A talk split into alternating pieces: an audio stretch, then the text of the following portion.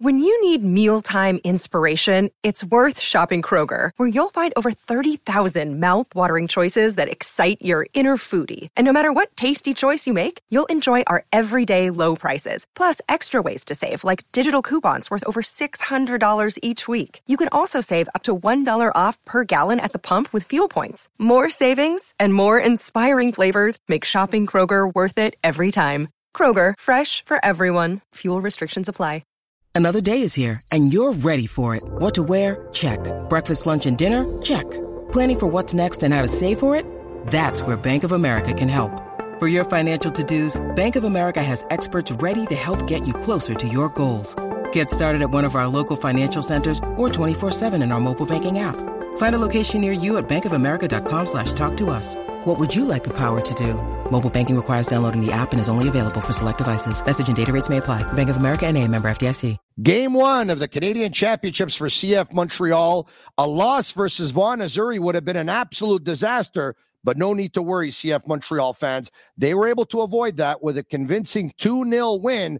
Their next opponent in the Canadian Championship will be none other than Toronto FC. We'll talk about the players who had a great game last night because there were a couple. We'll talk about any concerns, if any, and we'll also talk about a bright spot with CF Montreal for the second game now. Bryce Duke has a lot of people talking. Who better than to talk to his agent, Mario Di Marco of Supra Soccer Agency? He joins Jeremy Filosa, Gavino De Falco, and myself right here on the Sick Podcast, CF Montreal Talk. Turn up your volume. Because you're about to listen to The Sick Podcast. Sick Podcast. CF Montreal Talk. Here's the chance. Here's the chance. They've got the goal. Absolutely incredible. Cameron Porter delivers the goal to send Montreal Impact into the CONCACAF Champions League semi-final. The sickest CF Montreal podcast. It's gonna be sick. Sick, sick, sick. And welcome to the Sick Podcast, CF Montreal Talk. I'll bring in Jeremy Filosa, Gavino De Falco. Gentlemen, good afternoon. Good afternoon. Hi, good afternoon, Tony. And joining us right off the bat, he's the agent for Bryce Duke as well as many other footballers. He's based out of New York City. He joins us right now, Mario Di Marco of Supra Soccer Agency. Mario, thank you for taking the time. Thank you, guys. It's a pleasure. Thanks for having me. Good afternoon. You're very welcome. Talk to us about Bryce. I mean, we've had a chance to see him now for a couple of games. We were aware of who he was as well. We had seen him play before that with Inter Miami, and prior to that with LAFC. But you and Bryce go back how long? And when was the first time you saw him play? Well, uh, Bryce and I go back a while now, uh, three plus years. Uh, I saw him first time when he was uh, at Barca Academy in Arizona, shortly after he left the RSL Academy. Uh, and at that time, he was uh, the number eight for uh, Barca Academy. Was doing quite well. And of course, the result of that was not only uh, his then uh, subsequent signing with LAFC directly to an MLS contract, but also the interest that he received from Europe at that time. But of course, Bryce, the way he is, he took on the challenge. He he thought he was ready to uh, to get to that stage, to the MLS stage, and um, in my I mean, in my opinion, even if he did have uh, about 400 minutes in those two years with LAFC, which we uh, all know is is loaded with talent, right? I think every time he was on the field back then, he uh, he rose to the occasion, and that subsequently then brought to his uh, transfer to Inter Miami and where we are now. Before we get to Jeremy, Bryce um, was part of that Barca residency program out of Arizona, like you said, or out of Salt Lake. Pardon me. It's one of the most renowned academies in North America. I'm, I'm you know, up there with the best of them, if not the best. Uh, they have a reputation for the players that they have in that academy to be very, very technically sound. Um, you know, uh, is is that the strength of Bryce's game? What would you say out of all the characteristics that he has? Would it be his uh, his, his his his technical? Would it be his relationship with the ball, his vision? What would what can you tell us? I would say it's definitely his technical ability, his creativity uh, in tight spaces, and his and his vision. He has a very high IQ, and I'm sure you guys have seen within the last couple of games, we've seen a, a little glimpse of that. Jeremy? Yeah, Mario, thanks for taking the time. Uh, first of all, I had a chance to speak with Bryce uh, this week after the training session on Monday. Uh, asked him a few questions, and you know, when I asked him about you know Montreal and the springboard that it's been for other players that have wanted to make the jump to Europe, uh, you know, he said, yeah, I mean, uh, you know, he knows about that, uh, and he said, you know, hopefully I can get going here and you know make the the jump to Europe as fast as possible. Now, obviously, the ones of us who follow the team closely understand that that's part of the game plan. Uh, but is there any hope that he maybe sticks around for a few years and we have a chance to enjoy him, or is the plan to to move uh, move on? Uh, you know, uh, right at the end of this season if he does well. No, look, everything is possible. Of course, the intricacies of the domestic market and the international market uh, are are quite vast, and certain pieces need to come in to play before uh, a transfer is executed, right? So anything is possible, really. Uh, but again, he's the type that takes it day by day. Uh, he's very committed, very determined, uh, a true professional, really. So I wouldn't worry about that at this point in time. He's ready for this challenge. He's excited about this challenge. Uh, he he loves his teammates. You know, he just got there. I believe it's now uh, one week exactly since he got there, and he, he's only had positive things to say. So he's going to take it day by day. We'll see what happens. Of course, based on his performances last season, where he led Inter Miami in assists, and uh, now coming into this team, which is young, hungry, and I think once he starts getting acclimated to his teammates and vice versa, his teammates start getting acclimated to him, we'll start seeing this club and this team click uh, Mer- as well. Mario, I got a two part question. Uh, first of all, what was your reaction when uh, you found that uh, your client was traded to Montreal? And uh, second question, uh, have you had the chance to speak with the technical uh, director Olivier Renard so far with Montreal? Thank you. Sure. So to answer your first question, my first reaction, well, of course, in a league, in a domestic league where transfers can happen all the time, right? there was a bit, a bit of shock, but at the same time, this was a team that was on the radar and has been for some time. It has been in the rumor mill that Montreal uh, was interested in Bryce for some time. So the team itself did not surprise me at all. No. When it comes to speaking to the staff, I had the pleasure of speaking with Vassili Cremanzidis mm-hmm. most, uh, mostly, uh, and with the logistical staff, the backroom staff. Uh, Olivier, I have not yet spoken to him, but I look forward to seeing him and to speaking to him soon uh, once I'm up in Montreal. Mario, uh, some fans will look at Bryce from the outside because they don't know the inside. You do. We're going to try and discover it now from you. So, from the outside, they say, wow, you know, young player, a lot of potential. It's very interesting. Other fans will say, young player who's now on his third club. Mm, maybe there's warning bells. Maybe there's a red flag here but you from the inside can probably tell us differently. Why would a young player who has a lot of potential, we hear that from everyone, a lot of promise, we hear that from everyone, who had extended his contract recently with Inter Miami, uh, will now be on his third club. Enlighten us, please, if you can. Sure, but at the same time, I believe, and look, those those I guess those opinions are kind of justified when you look at the track record of players at this young age being already at their third club. But at the same time, it's also, I believe, uh, proof that the player does have a market at this young age. Let's not forget the amount that Montreal put on the table in order to get Bryce. I believe, if I'm not mistaken, based on the value that Miami got back, it's only second to Paul Arriola when he was traded from DC United to Dallas, right? Of course, there's future considerations. There's Lassiter that was part of the deal. Kamal Miller went back. But when you look at the, the totality of the transfer, this was a very high price that they put on the table. And it, it was just simply too hard for Inter Miami in the situation they're in currently with the league penalties and whatnot, dating back a couple of years. It was simply too hard to refuse. If I and I I'm sure that if anyone has, I'm not sure if they have already interviewed Phil Neville or Chris Henderson on this.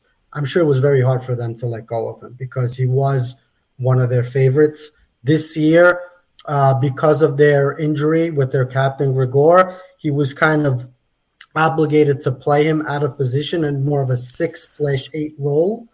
But this is a player that simply last year when they picked up Pozuelo, everyone thought, okay, so Bryce is back on the bench, right? Because he had been their starting 10.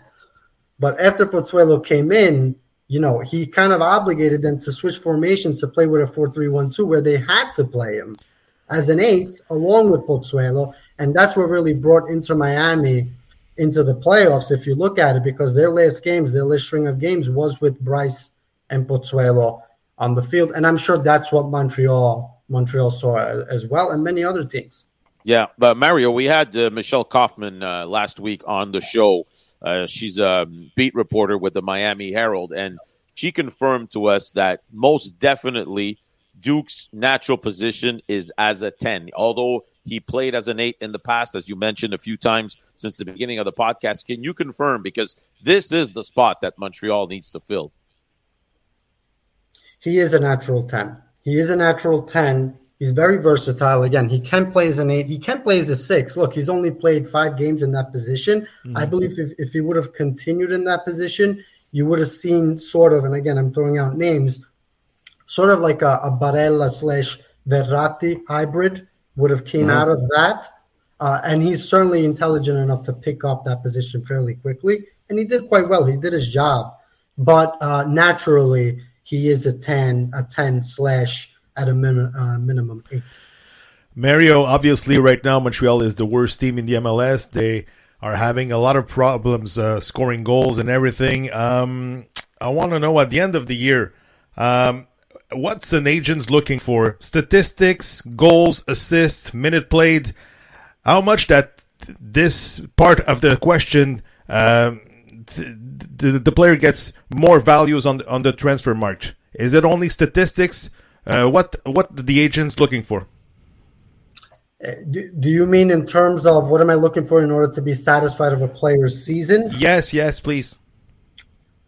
Well, when it comes to that, of course, goals and assists, that, you know, those speak very loudly when it comes to looking at a player profile and look how much they've contributed uh, offensively or even defensively in the case of a defenseman or a goalie, for example. But I think we're, we're well past that nowadays. Uh, I think teams and agents have the software available to them where it's not only marked by goals and assists, it's, it's, it's more so as to and there's a, a, bunch of them. But for example, there's XG, there's XA, uh, contribution that goes along with goals and assists. So, for example, if a player has a subpar season where maybe has two goals, three assists, if you look in detail through data um, and, and video, you'll see that that player probably should have had five goals and 10 assists if maybe the shot was clearer or his teammates would have put away an, op- an opportunity that he created for them. Yeah. Plus, Pat, you know, g- games played, games started, yeah. passes completed, crosses yeah. completed. Uh, you know what I found interesting here is that the number 10 uh, had not been assigned to any player before mm-hmm. Bryce's arrival. Mm-hmm. And he grabs that number 10, and it comes with a lot of responsibility because, of course, it's the most infamous number in the history of football. Here in Montreal, Nacho Piatti wore number 10. Nacho Piatti is, uh, yeah. you know, uh, you know, was one of the top five players in the league when he was with Montreal. You as his agent, and it's always nice to have a player who wears number 10 because it, you know, it, it attracts a lot of people. But it comes with that responsibility and maybe comes with a little bit of added pressure. Um, did it concern you when you saw him at all with the number 10? Did you say, oh, geez, Bryce, that's a nice number, but it comes with responsibility? Talk to me about that. He does not feel the pressure. Bryce does not feel the pressure. He embraces it. This is a player that, like I said, back to when he was in LAFC, there were certain games where I don't know there was international duty or there was injuries, and on that week they would go up against at that time a first place team or second place team, and he'd have to play Bryce right because of the the players missing. And I, as an agent, or it would be similar to the the feeling of a parent where you feel that pressure of a player a player being put in that position every single time. And again, even in Inter Miami. High stakes games, he does not feel it. He embraces it, he rises to the occasion. And that's what you're going to be seeing. Mario, CF Montreal cannot play with a back line of four because they don't have a natural left back. They haven't filled that uh, that spot yet. Do you mm-hmm. have one in your stable of clients? Just curious. Well, look, I always have have players apart from being uh, a direct representative of footballers within North America. We also operate as uh, primary intermediaries for many European agencies. And as MLS is growing and also USL is growing, you'll see many European agents trying to get into the American market. And so, in order to do that, the way they begin is with the middleman, and I, we would be that middleman at this current time. Mario, last question for me, uh, and uh, it's uh, sort of piggybacking on uh, Gavino's question is, you know, when you look at a team like Montreal who struggles so bad to score goals, and now you know Romell Quioto's out, and we don't have any other proven strikers that can put the ball at the back of the net does that concern you as an agent? Because your client may be doing everything that he needs to do in order to produce and get those numbers that you want to see. But if there's nobody around them to help him, you know that's that that that, that may hurt his uh, his value. No, uh, I'm not concerned about that. Again, I, I think uh, the people that are in this this field see what they need to see, regardless of the result. Uh, and I also have faith, and I believe you know fans should have faith in the uh, executive staff at this club because again, I mean, last year was a year where uh, one of the best clubs in the league went on to sell three players to Europe. I think for a record total fee for all three package, and I'm sure if they did it once, they'll do it again. They'll be able to put together the pieces in order to, have this team perform. After after two games, uh, we see that we see that the Bryce uh, is making an impact on the pitch already. Montreal is more threatened in the final third. Uh, when is the last time you you spoke to to Bryce, uh, Mario? I speak to Bryce every day, especially now with the logistics behind this move and whatnot. There's a lot to, that goes into it, but I speak to every client every day. At this point, we have more of a, a family relationship more than professional. So uh, was he satisfied about his performance uh, last Saturday and uh, yesterday again in the Canadian Championship? Bryce was happy, but Bryce is, a, is one that is never satisfied. He always strives to do better, always. Even if he has a perfect performance, he'll find that little thing he needs to work on. Mario, thank you so much for taking the time and, and you know telling us a little bit more about Bryce, so we have more information at our fingertips today than we had a week ago. Uh, I, I, can tell you that fans are are really liking him already. We look forward to seeing you in Montreal. When will this take place? When will you uh, visit our lovely city? I was actually speaking to my partner earlier this morning. Uh, we'll, we'll see. Maybe in the next month for sure, we'll be up. Well, uh, please give us a ring if you can, because uh, it's it's it's not an arancini from Sicily, and it's not a cannoli from Sicily, but in the Marinaro household, we do try our best. I can tell you that right now. I appreciate it, Tony. I appreciate it, guys. Thank you for your Thank time. You. Thank you, very much. All right, there you, you, have it. Mario Di Marco of Supra Soccer Agency. All right, guys, what do you think? Listen, I, I think it's a good pickup. Uh, I think on the long term, you know, this guy's going to end up working out. I don't see why it wouldn't. Uh, the, the one thing that I just think people understand is that Bryce Duke at 22 years old cannot come in here and save this club right now. Yeah. You understand? I think we're going to see nice things, but I think it's going to be more on the long term. You know, but I he's not think- advertised as the savior, Jeremy. He's he's advertised as someone who's going to come in and someone who will help contribute, right? Yeah, yeah. There's the no... thing, the, the timing of the trade may lead some people to think that that the club thinks that this is a uh, a quick fix, you know, but it's yeah. not a quick fix. For, you know for my like part, guys, yeah. I'm satisfied because already Bryce is uh, one of the best player on the pitch, and it didn't take uh, him like three months to get acclimated. Acclimated, so he gets the ball and something's happening. So a very good pickup for for CF Montreal right now. You know, what I like about it is that uh, you know you know who your ten is right now. He's in pole position and uh, he's going to get a lot of starts. And now it, will take even less pressure off of a Sean Rea, who can probably play where I think he could be west uh, best, mm-hmm. which is. Uh, you know, at a wing position, uh, I know they played wing back last night, yeah, and, and he played very, very good. Um, I still think as a winger, he could probably be at his best. All right. Okay. So now let's talk about that game last night, guys. A CF Montreal team that had Ketterer in goal, a three man back line of three center backs with Camacho Corbo to his right and Thorkelson on his left.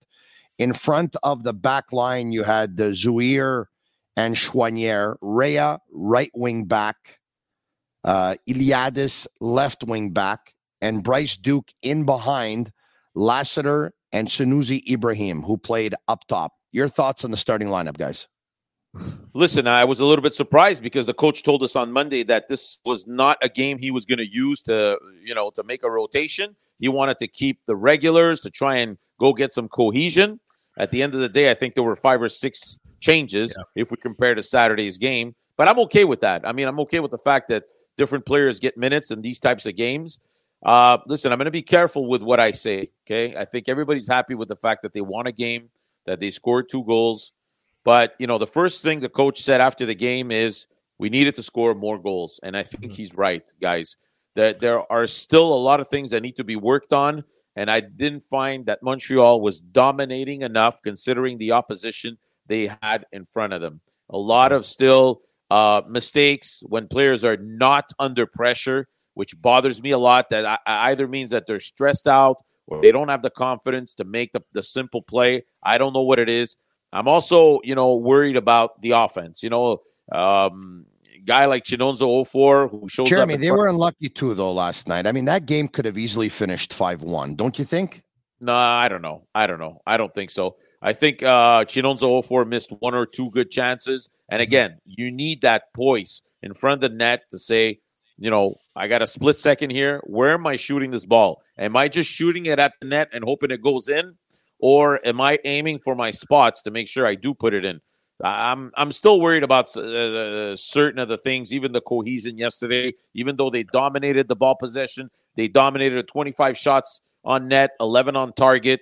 But you know, I, I don't think the confidence they went to get in this game is going to be sufficient to fix the, the problems they really have on the field when they play MLS Guys, teams. Me, I'm just happy that the left players, the left-footed players, they played on the left, and the right-footed players, they they played on the right. So we saw more cohesion from uh, Iliadis, who is a natural left-footed. So he delivered some key passes and also uh, key crosses. Same thing with Ketterer. He looked good, but at the same time, guys, it's only two nothing. And uh, Vaughan had some a couple of chances in the first 15 minutes. I was looking at the game first 15 minutes, and I was saying, uh, "Am I dreaming? Is it the MLS against amateur players?" So I don't know. I don't know if it's that enough. Uh, a lot of players they were smiling. The coach was smiling, but at the end of the end of the day, guys, against the Red Bulls, it won't be easy uh, no. Saturday. And uh, but Torkel still look good. I think you guys are a little bit strong today. Let me explain why. Okay, guys, Offor missed a chance that he definitely should have buried.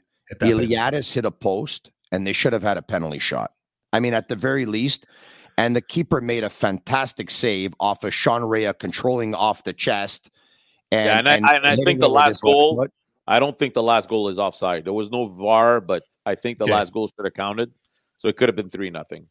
Uh, th- this could have easily been a 5 1 game if Vaughan scores their goal early on, which, by the way, it's a bad first touch. Even at that, I still think the player that had the uh, the opportunity should have scored that goal. Yeah. Here's some of the that things Ketterer, that worry me. Ketterer doesn't come out. And I'm no. And I, I don't know why he's staying on his line there, but. Uh, if but there's some, something positive this morning, guys. I think the chemistry between Rea and Duke is yes. established, is, is going to grow uh, week in, week out.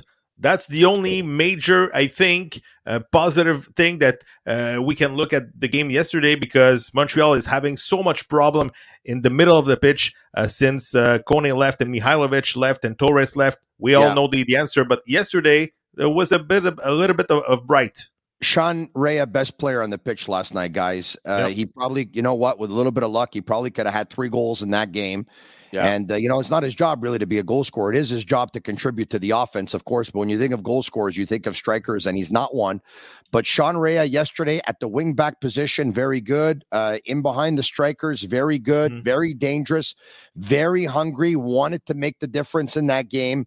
And look, got to be a dream come true for him, guys. Uh, you know, yeah. from the East, uh, you know, uh, from, from uh, I think from the East End originally, but uh, now in Laval uh, you know, raised, uh, you know, a fan of the Montreal Impact. Uh, of course, signs a homegrown with his hometown team.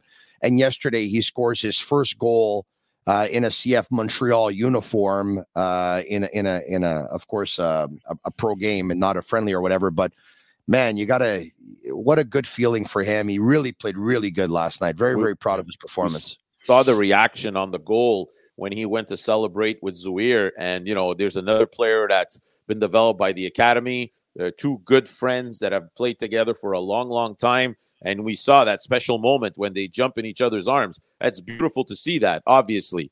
Uh, is it gonna is it gonna you know is it gonna be a, a, a moment, a spark that's gonna uh, that's gonna allow him to keep producing game in and game out from now on? I don't know. But uh, you know, a lot of his family members were in the stands yesterday. They were able to enjoy that moment. So hey, listen, yeah. you haven't had too many of them, so that was that was one of the nice ones this year. Look, I'm going to say this. I, I, read what a lot of people wrote on social media. A lot of people were telling me that uh, were saying that CF Montreal was going to lose. I, I mean, I had a buddy of mine who called me who said CF Montreal is going to lose. I said, I'll, you know, he says, you want to bet? I said, no, they won't.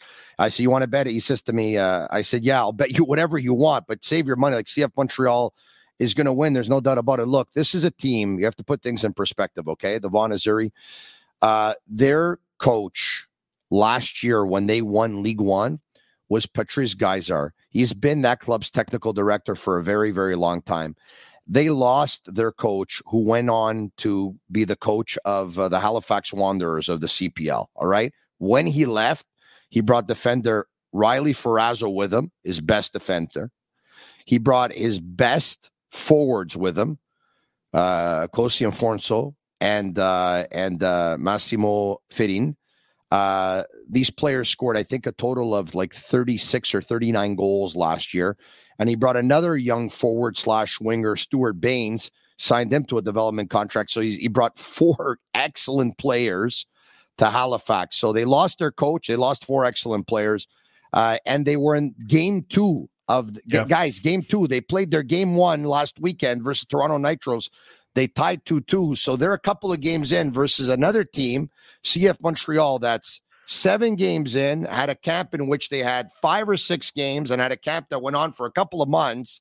And you saw it too from a fitness standpoint. At one point, yep. they were just out of gas, Vaughan. Yeah, but still, I mean, they come out of there with a two 0 loss, and they're thinking to themselves, "Hey, it's not that bad." And yeah, on yep. paper, yeah. Montreal dominated the game, but I mean, but they, there was there was a couple of players interesting from Vaughan, especially that player Rose, who took a couple of times the, the, the ball in the center of the pitch, too much time and space, and he took some good shots, but uh, uh, he missed the, the target. But I mean, there was some a couple of interesting players, some veteran players that I think could help Montreal right now. But that's another uh, yeah, for another topic here. You know, yeah. I think right now with the preseason games, with the MLS games, and now yesterday with an ultimate opportunity to give other guys some minutes.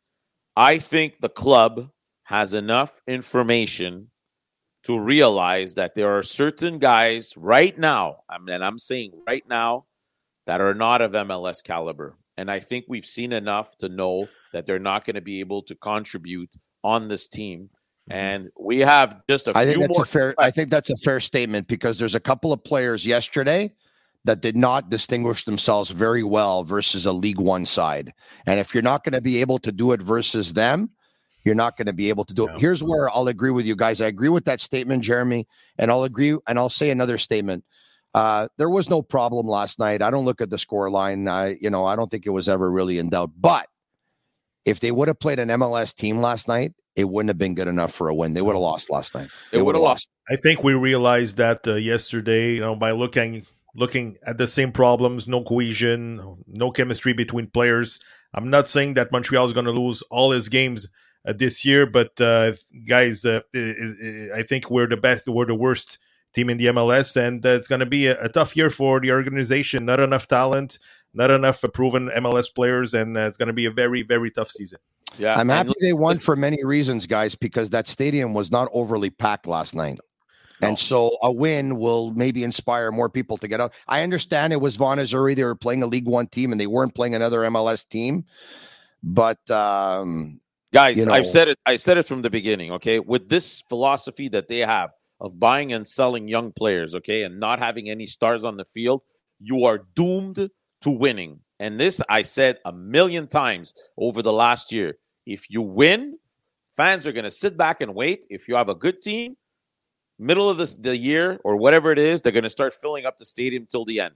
If you don't have a good team, you're going to be in trouble.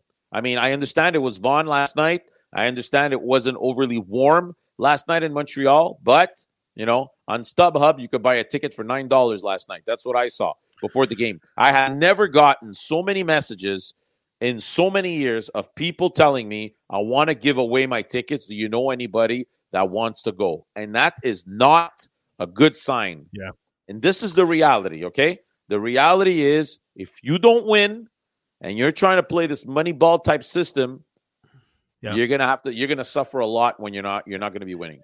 and it won't get easier in the next round. You're going to face uh, Toronto Football Club, who um, they don't, are not losing a lot of games th- this year in the MLS. They're tying a lot of games, but uh, especially they had a lot of players uh, in the disabled list. Uh, Bernardeschi, uh, you're going to face Bernardeschi. You're going to face Insigne, who is uh, coming uh, off uh, the, the disabled list. Also, uh, Diamond Day maybe is is is near. Uh, um, his health is, is growing and growing. So Richie Laryea, all those players that won't get easier in the next round in the Canadian Championship.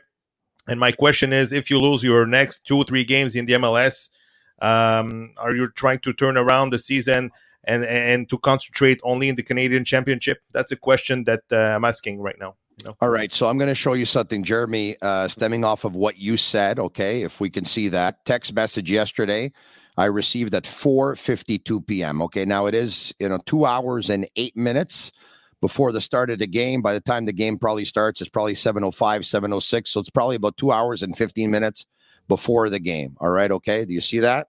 Okay, let's see if you see that. Hey Tony, I got four tickets for the soccer game tonight for free. Do you know of anyone who wants to go? Good tickets. Hi, Joe. Good. Hope you're well. I'm okay. Girlfriend of mine trying to give these tickets away. Uh, I write back. Are they paper tickets or can be transferred by phone? Transferred by phone. Um, I can send out a few text messages to see if any of my friends want to go. He says, okay, they can call uh, my friend directly. Uh, he put uh, an attachment of the uh, the tickets. Uh, they were pretty good seats. Uh, I sent out some text messages. I placed some phone calls. He sent out some text messages. He placed some phone calls. Two hours and 15 minutes before the game, couldn't find a taker. for tickets. Tony, Tony, i- if I'm telling you that I saw, you know, dozens and dozens of messages like that on Twitter, on Facebook, in my personal messages, I could pull them off for you. And this is not a good sign, guys. You know, yesterday my son, somebody called me and said, I have tickets. Does your son want to go? I asked him, Do you want to go to the game tonight? Nah. Yeah. Ah. Well, th- this At the same time, guys, I don't- temperature, temperature. You know, game on a Tuesday night. Some, you know, some teenagers they go to school uh, tomorrow, the, the day after. You're right, Uh, you're right. people work and everything. It's freezing. the, the, the club why is I not say- very good. So you know, this you mix. is why I say this is why I say if you have a couple of star players on the field, those tickets are sold in January. So you don't care because they're sold, and no matter what the weather is, whatever, they maybe some people don't show up to the game, whatever it is. But those tickets are sold. Most of the people that have buy buy tickets show up for them. And this is, you know, when you're stuck selling tickets on on game day, it's a problem. And uh, it's not a problem that's going to go away, guys, with the way that they want to do business, unfortunately. So it's going to be the same thing every year. People are going to wait and see, wait and see, wait and see, wait till uh, midway through the season. If they see they're they're in a race, they're doing okay, they'll go. If not, they'll stay home. And that's Yeah, not the ideal way to do business as a sports franchise. hopefully a big convincing win on Saturday and and that'll motivate more people to go out and watch the game. But you're right because last year when they were on a roll, their last seven games at Stade Saputo were completely Yeah. sold out. Why? They were a winning team. They finished second in the East and third in the league. But but Tony, that's not what you want to do. That's you don't want to wait till midway through the season. You don't want You're to right. wait until you sell 10, 15,000 walk-up tickets. That's Yeah, not the way you're you want to operate as a major league franchise. And by the way, the window of transfer closes on Sunday. So we have 5 more days in hopes that the team can do something else to maybe pick up one player or two that can help us get over the hump uh, from now till uh, till the next transfer window in the summer. hey, that grass, that grass had a tough winter, eh? That grass Tony, is Stade Saputo. you know, you know, again, this is a this is the reality of having a major league franchise in Canada. Okay, we, unfortunately, okay, we have the toughest climate in all of the MLS. Unfortunately, yes. our installations are completely at the other end of the chart, meaning they're the least uh, luxurious, or you know what I'm saying? The reality is they couldn't get the water to run to start running until Thursday, two days before the game. Okay, they they were this close to a complete catastrophe. Normally, they don't play at home uh, uh, in April till the third week of April, and they usually let the MLS know we don't want to play at Saputo Stadium b- before at least the third week of the season. This year, the MLS said, "Tough, you're going to play in the second week of April at home." So we came this close to a disaster. Not being able to water the grass, mm-hmm. probably other situations also inside the stadium where you need running water. Guys, yeah. you, you know, the installation need to be upgraded. We can't live like this year in and year out. And the MLS is is no longer going to do them, you know, the yep. favor that they did for them in the past to accommodate. And, and we saw a major difference uh, last weekend because uh, Jeremy and I were uh, in Austin for Apple TV, and it was it was amazing. A perfect pitch, you know, perfect stadium. I know the temperature is awesome. You don't want to compare Montreal with uh, with other uh, cities uh, down south, but guys, uh, we got to improve at all levels, especially. You know, you don't want to put a hundred million in, in the, on the on the on the stadium. Just put a heated pitch and uh, we'll start from from now because right now it's not looking good for um, you know visually the grass is was having a hard time. Yeah, that's what the, the, the, grass is always greener on the other side. Eh? That's what they say. All right, okay. Sean say. Ray at the 31st minute. It was uh, Ibrahim at the 35th. It was 2 nothing CF Montreal win.